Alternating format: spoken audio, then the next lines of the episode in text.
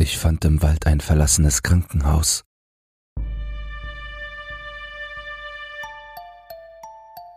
Ein Ast knackte unter meinen Füßen, als ich den überwucherten Bergpfad hinauflief. Ich hatte beschlossen, an diesem Samstag in den Bergen zu wandern, eine Aktivität, der ich in der Vergangenheit schon oft nachgegangen war. Es war immer schön, einfach von allem wegzukommen und die Geräusche der Natur zu genießen. Obwohl ich bereits etwa 20 Minuten von der Stadt entfernt wohnte, hatte ich immer noch Nachbarn und die Autobahn, die für ein leises Summen im Hintergrund sorgten. Hier draußen hörte ich nur das Zwitschern der Vögel in den Bäumen und die sanften Regentropfen, die von den Blättern fielen, wenn sie vom Sommerwind bewegt wurden. Der Geruch des Regens, der vor etwa einer Stunde aufgehört hatte, trug zur Gelassenheit meiner Wanderung bei. Um überhaupt zu dem Weg zu gelangen, auf dem ich mich befand, war ich eine halbe Stunde lang eine zufällig ausgewählte Forststraße hinaufgefahren. Alle Forststraßen hier führen wieder zur Hauptstraße, wenn man sie wieder hinunterfährt, so dass ich keine Angst hatte, mich zu verirren.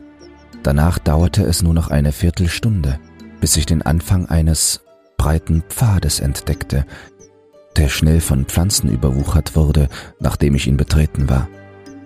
Ohne groß darüber nachzudenken, schritt ich den Pfad voran, der anscheinend einmal breit genug war, dass ein Fahrzeug darauf passte. In unserer Stadt gab es viele alte Holzfällerstraßen, so dass es nicht ungewöhnlich war, dass einige von ihnen mit der Zeit vernachlässigt und vom Wald zurückerobert worden waren. Normalerweise führten meine kleinen Ausflüge in die Wälder nie zu viel. Ich hatte in der Vergangenheit schon einiges an Gerümpel gefunden, zum Beispiel alte verlassene Autos oder den einen oder anderen Parkplatz, der schon lange aufgegeben worden war. Aber dieses Mal wünschte ich mir wirklich, dass ich den Anfang dieses Pfades nicht gesehen hätte. Es hätte mir eine Menge Albträume erspart, wenn ich einfach daran vorbeigegangen wäre oder vielleicht sogar an diesem Tag gar nicht erst losgefahren wäre. Aber ich konnte damals nicht wissen, was auf mich zukommen würde. Wenigstens war ich nicht völlig unvorbereitet auf diesen Weg gegangen, denn ich hatte immer eine Dose Bärenspray dabei, wenn ich in den Wald ging, und normalerweise auch meine Machete, um Wege durch das dichte Unterholz zu bahnen. Sie erfüllte ihre Aufgabe gut, als ich mich den alten Pfad hinunterhackte und dabei mein Bestes tat, um nicht über die umgestürzten Wurzeln zu stolpern, die darum bemüht schienen, mich erschlings auf den Waldboden zu bringen. Nach etwa 20 Minuten hatte ich es schon fast aufgegeben, etwas zu entdecken, doch als ich um eine Kurve bog, sah ich vor mir einen Bereich, der sich zwischen den hohen Bäumen zu einer Art Lichtung öffnete.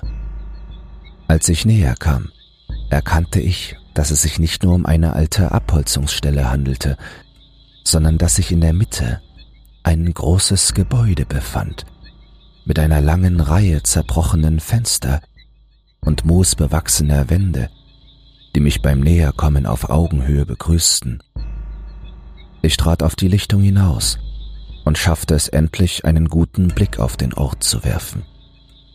Auf den ersten Blick sah das Gebäude wie eine Art Krankenhaus oder Schule aus.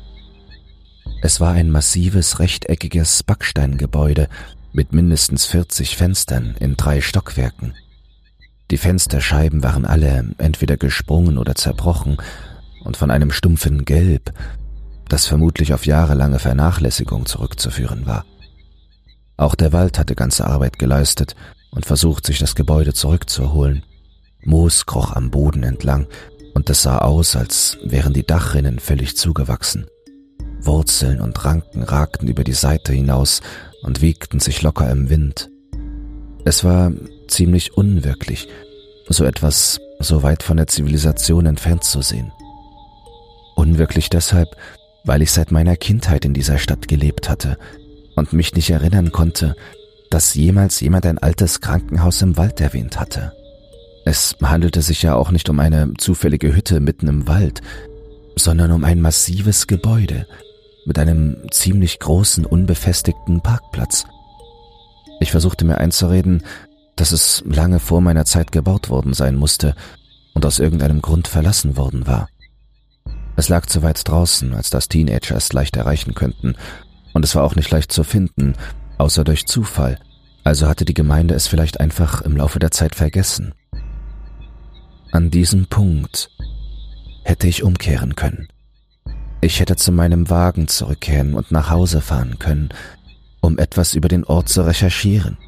Das wäre definitiv das Klügste gewesen, aber ich bin nicht immer der Allerklügste. Meine Neugierde war geweckt, und ich sagte mir, dass ich nur kurz reingehen würde, um einen Blick darauf zu werfen. Verstehst du? Vielleicht könnte ich drin ein paar Papiere finden, die mir den Namen des Ortes verraten oder mir ein paar Informationen für spätere Nachforschungen liefern.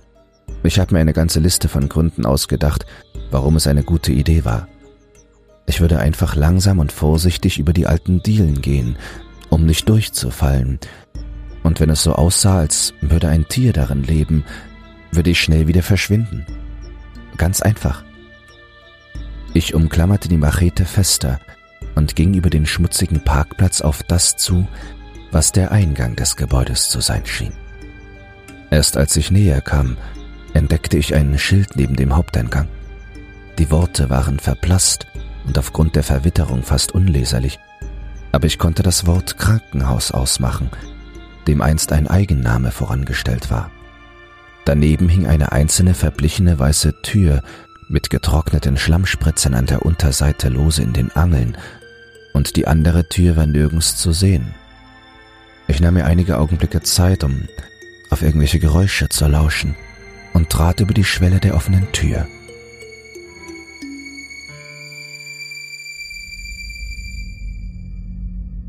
Abgesehen von dem Geruch nach verrottetem Holz, veränderte sich der Geruch des Ortes kaum, als ich hineinkam, was wahrscheinlich daran lag, dass der Eingang und die Fenster schon so lange offen standen, dass die Natur den Ort vollständig eingenommen hatte. Der Zustand der Innenräume entsprach dem des Äußeren. Auf den wenigen Möbeln, die in der Eingangshalle noch standen, wuchsen Pflanzen, und an einigen Stellen hatte sich auch Moos gebildet. Auf der linken Seite befand sich ein alter Sekretär, und auf der rechten Seite standen drei Stühle in unterschiedlichem Zustand. Dahinter befanden sich die beiden Hauptflure mit einer Treppe in der Mitte, die in die anderen Stockwerke und wahrscheinlich in eine Art Keller hinunterführte. Ich ging hin und suchte leise hinter dem Schreibtisch, konnte aber weder Papierkram in oder um den Schreibtisch noch irgendeine Art von Büroausstattung finden. Normalerweise waren selbst an den verlassensten Orten immer ein paar Dinge übrig geblieben, also dachte ich mir, dass ich etwas tiefer gehen würde, um zu sehen, ob ich eine Art Souvenir von diesem Ort finden könnte. Als mein Blick einen der Gänge hinunterschweifte, bemerkte ich einen Fleck auf dem Boden vor mir. Als ich etwas näher kam, erkannte ich schnell, dass es sich um die grobe Form eines menschlichen Fußes handelte, dicht gefolgt von etwas, das ein menschlicher Handabdruck zu sein schien. Sie waren zu diesem Zeitpunkt trocken, aber es war schwer zu sagen, wie lange schon, und die seltsame Reihe von Abdrücken setzte sich in sporadischen Mustern die Treppe hinauf fort. Einige Leute hätten an diesem Punkt vielleicht umgedreht, weil es so unheimlich wurde. Aber wie ich schon sagte, bin ich ein neugieriger Mistkerl, wenn es um solche Dinge geht. Als ich die Abdrücke sah, überschlug sich mein Gehirn mit möglichen Gründen, warum sie dort waren. Vielleicht waren es die Abdrücke irgendwelcher Hausbesetzer, die dort lebten oder in der Vergangenheit gelebt hatten obwohl das ziemlich unwahrscheinlich war, wenn man bedenkt, dass wir Stunden über Stunden von der Stadt entfernt waren. Vielleicht wurde der Ort für eine Party oder etwas anderes genutzt. Es konnte eine Vielzahl von Gründen geben, die nicht in den Bereich des Gefährlichen fielen. Ich spürte wieder das Gewicht meiner Machete in der Hand und beschloss der Sache nachzugehen. Sicherheitshalber zückte ich auch mein Bärenspray und behielt es in der anderen Hand, um mich im Fall der Fälle verteidigen zu können. Vielleicht war der eigentliche Grund, warum ich weiter hineinging, die Möglichkeit, dass sich jemand im Wald verirrt und bei Regen dort Schutz gesucht hatte. Das war nur eine weitere Möglichkeit, aber ohne entsprechende Beweise würde ich nicht gerade rufen, ob da jemand ist, bevor ich nicht wusste, womit ich es zu tun haben könnte.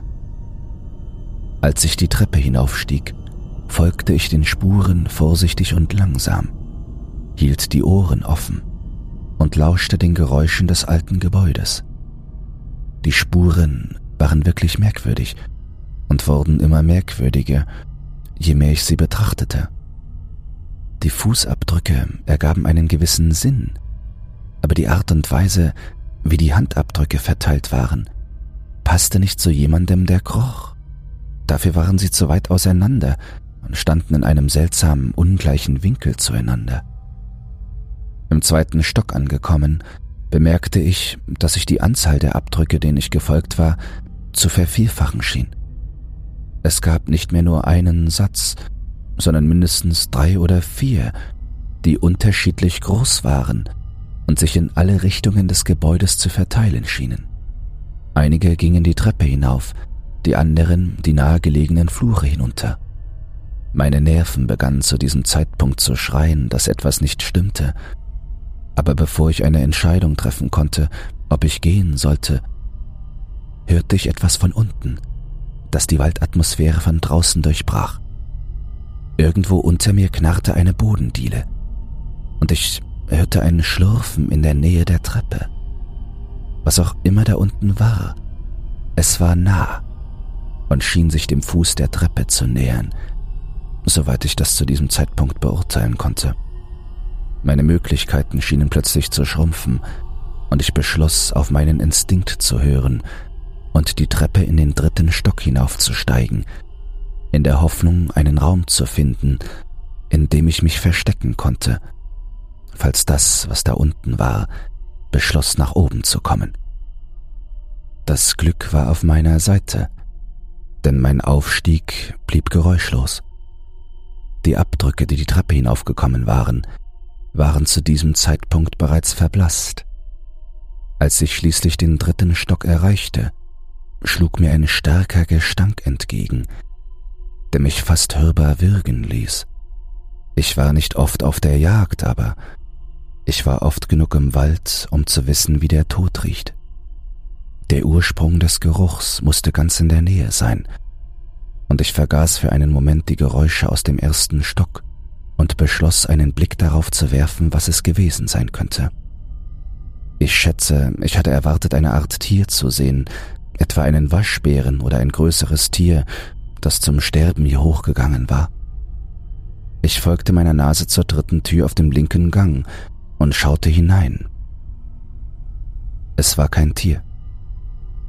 Auf einer zerbrochenen Kreidetafel auf dem Boden lag die Leiche eines Mannes in Jagdausrüstung. Nun, das, was von seinem Körper übrig geblieben war. Es sah aus, als wäre er von einem Bären zerrissen worden, denn es war kein Kiefer zu sehen, und seine Eingeweide waren auf dem Boden verteilt worden. Nur ein Teil seines linken Arms war noch an seinem Rumpf befestigt, und um ihn herum lagen überall Eingeweidestücke verstreut. Als ich ihn betrachtete, wurde meine Machete viel schwerer und ich begann zu begreifen, dass die Situation, in der ich mich befand, weitaus gefährlicher war, als ich mir vorstellen konnte. Ich war von dem Anblick der Leiche so überwältigt, dass ich die Geräusche, die von der Treppe hinter mir kamen, fast überhörte. Ich drehte mich um und sah die ersten Umrisse eines langen Schattens die Treppe hinaufkommen. Ich ging schnell in den Raum gegenüber der Leiche. Es sah aus, als wäre es irgendwann einmal eine Art Lagerraum gewesen. Ich versteckte mich eilig hinter einem Stapel alter Kisten, so dass ich gerade genug Platz hatte, um den Raum und jenen gegenüber in Augenschein nehmen zu können. Die Schatten kamen immer näher, als ich ein seltsames, rhythmisches Klopfen hörte, mit dem sich die Fremden näherten.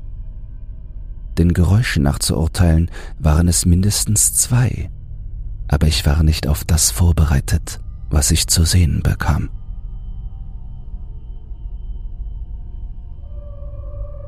Ein paar dünne menschliche Hände war das erste, was ich sah. Die Haut war so blass, dass ich fast jede Ader in den Armen sehen konnte. Es hatte lange, schmutzige Nägel, die über den Boden klackten während es sich mit einem seltsamen Hüpfen bewegte. Als der Rest des Tieres in Sicht kam, fiel es mir schwer zu erkennen, womit ich es eigentlich zu tun hatte. Sie schienen Menschen zu sein, oder zumindest waren sie das einmal, sahen aber entsetzlich unterernährt aus. Haarlose graue Haut spannte sich über skelettartige Körper und eingefallene Bäuche und Reste brauner Lumpen hingen in Form einer Art Lendenschurzes an ihren Hüften. Ihre Gesichter waren jedoch das Schlimmste. Beide waren mit getrocknetem Blut bedeckt und ihre Kiefer hingen lose offen, so dass man die geschwärzten Zähne und eine graue Zunge sehen konnte, die am Rand heraushing. Es war, als sähe man zwei Leichen, die sich gegen die natürlichen Gesetze des Todes entschieden hatten und noch einmal unter uns wandelten. Das Letzte, was mir aus meiner Sicht heraus an ihnen auffiel, war, dass sie trübe, graue Augen hatten, die nie in eine bestimmte Richtung zu blicken schienen. Anstatt konkret zu schauen, schienen sie sich hauptsächlich an ihrem Geruchssinn zu orientieren, als sie die Luft in Richtung des Raumes schnupperten, in dem sich die Leiche befand. Dann humpelten sie in den Raum und beugten sich über die Leiche. Die Schulterblätter ragten heraus und sahen aus, als könnten sie die bereits gespannte Haut zerreißen, bevor Geräusche des Kauens und Reißens ertönten, als die Dinger begannen, Stücke von der Leiche zu ziehen und zu essen. Die ganze Zeit über war ich wie erstarrt gewesen. Ich wusste nicht, was zum Teufel diese Dinger waren, aber ich brauchte kein weiteres Zeichen dafür, dass ich von dort verschwinden musste. Es gab keinen klaren Ausweg, aber ich beschloss zu testen, ob sie so blind waren, wie sie aussahen. Ich wartete, bis einer von ihnen zufällig in die Richtung meines Zimmers schaute und hob langsam eine meiner Hände, so dass sie ein paar Zentimeter über den Kisten schwebte. Das Ding zuckte nicht einmal mit der Wimper und kaute weiter unbeholfen auf dem Stück Fleisch in seinem Mund herum, bis es schließlich ganz von mir wegschaute. Ich dachte mir, jetzt oder nie, solange sie beschäftigt sind, und stand auf. Langsam und vorsichtig verließ ich den Raum, in dem ich mich versteckt hatte, und behielt dabei die beiden Kreaturen im Auge, die mich nicht zu bemerken schienen. Die wolkenverhangenen Augen überflogen gelegentlich meine Position, blieben aber nicht stehen. Sie schienen zu sehr mit ihrer Mahlzeit beschäftigt zu sein, um zu bemerken, wie ich es schließlich bis zum oberen Ende der Treppe schaffte und meinen Abstieg begann. Ich ging die Treppe hinunter, musste aber plötzlich stehen bleiben, als ich den ersten Stock erreichte. Dort stand eines dieser Dinger in der Lobby und hackte mit seinen langen Klauenhänden abwesend an einem der Stühle herum. Seine Augen waren genauso vernebelt wie die der anderen, so dass ich wusste, dass die Chance groß war, nicht entdeckt zu werden, aber es gab keine Möglichkeit voranzuschreiten, ohne nahe genug heranzukommen, dass es wusste, dass ich da war. Zumindest nahm ich an, dass dies der Fall war. Ich konnte es nicht herausfinden, denn als ich die nächste Treppe hinunterstieg, knarrte sie deutlich hörbar.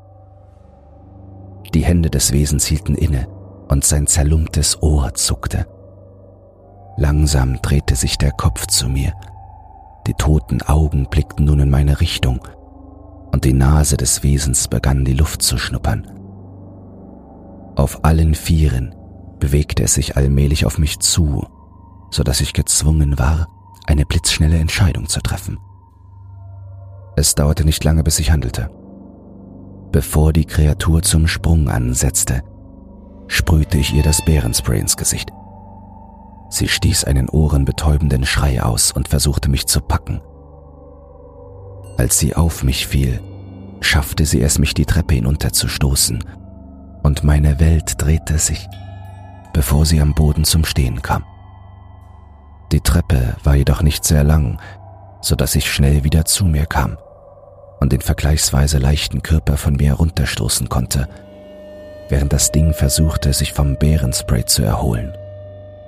Ich hob meine Machete hoch und schlug damit so fest ich konnte auf das Gesicht des Wesens ein, so dass sich die Klinge tief in seinen Schädel bohrte. Es begann zu krampfen, während dunkler Speichel aus der Wunde spritzte. Zunächst versuchte ich die Machete aus dem Schädel zu ziehen, aber sie saß fest und ich merkte, dass im ganzen Gebäude die Geräusche von Bewegungen und Grunzen schnell lauter wurden und in meine Richtung kamen. Fast hätte ich versucht, die Treppe hinauf und zur offenen Eingangstür zu rennen, bevor mir klar wurde, dass einige dieser Geräusche aus den Fluren auf beiden Seiten der Treppe kamen. Wenn ich es riskiert hätte, die Treppe hinaufzulaufen, hätte ich leicht von einigen von ihnen überrumpelt werden können. Also war ich gezwungen, nach unten zu gehen und einen anderen Fluchtweg zu finden. Der Keller war nicht so gut beleuchtet wie die oberen Stockwerke, aber ich konnte bereits einige Fenster ausmachen, die kleine Lichtstrahlen abgaben, als ich den Raum betrat. Die meisten von ihnen waren mit Pflanzen zugewachsen, aber ich hatte keine Zeit, wählerisch zu sein. Ich rannte zu einem der Fenster, ignorierte die Geräusche von zerbrechenden Gegenständen unter meinen Füßen und den Geruch von Verwesung, der die Luft um mich herum erfüllte, und versuchte, es mit aller Kraft, die ich aufbringen konnte, zu öffnen. Das Holz knackte und ächzte, aber mit ein paar kräftigen Stößen gelang es mir, eine Öffnung zu schaffen, durch die ich mich hindurchzwängen konnte. Ich war schon halb draußen, als ich einen plötzlichen und heftigen Ruck an einem meiner Beine spürte. Es reichte nicht aus, um mich wieder hineinzuziehen, aber ich war gezwungen, mich gegen das Fenster zu stemmen, bevor ich mit einem kräftigen Tritt versuchte, einen Schlag zu landen. Der Absatz meines Stiefels traf hart auf etwas im Inneren und mein Bein wurde losgelassen.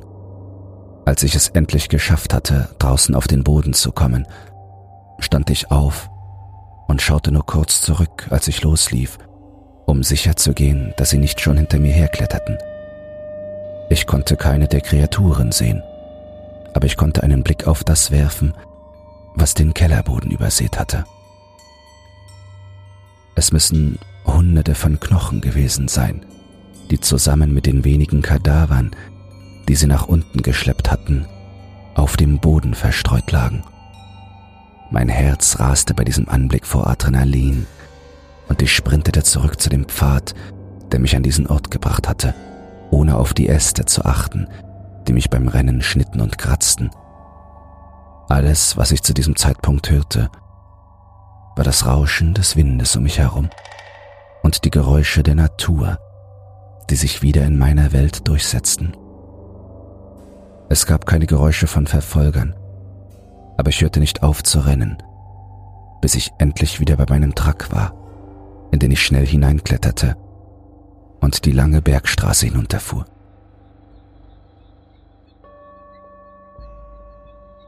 Es dauerte ein paar Stunden, bis ich mich endlich so weit beruhigt hatte, dass ich die Polizei anrufen konnte. Ich erfand die Geschichte, dass ich eine Leiche in einem verlassenen Krankenhaus gefunden hatte, aber von einem Rudel Wölfe weggejagt wurde, bevor ich mich in Sicherheit bringen konnte. Die verbleibende Panik in meiner Stimme muss überzeugend genug gewesen sein, damit sie es glaubten, aber als sie mich fragten, auf welcher Straße ich die Leiche gefunden hatte, wurde mir klar, dass ich mich nicht mehr erinnern konnte. Es gab so viele verschiedene Forststraßen in der Richtung, in die ich mich begeben hatte, und ich war losgefahren, ohne auch nur einen Moment darüber nachzudenken, woher ich gekommen war. Sie waren nicht wirklich überrascht, das zu hören, fragten mich aber, ob ich bereit wäre, in ein paar Tagen mit ihnen zu gehen und zu versuchen, den Weg wiederzufinden. Ich sagte ihnen, ich würde bis zum Anfang des Weges gehen, wenn wir die richtige Straße finden würden. Am Ende haben wir den Weg nie gefunden. Ich bin mir sicher, diese Dinge sind immer noch an diesem abgelegenen Teil des Waldes. Vergessen, aber lebendig.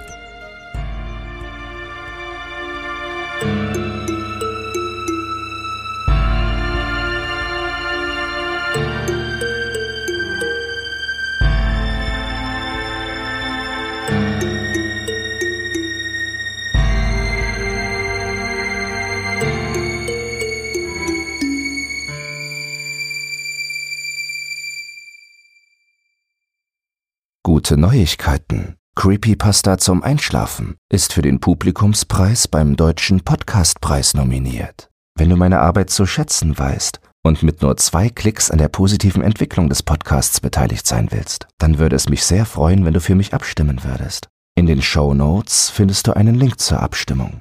Dabei ist keine Registrierung oder dergleichen erforderlich. Einfach auf Jetzt abstimmen klicken und fertig ist die Laube.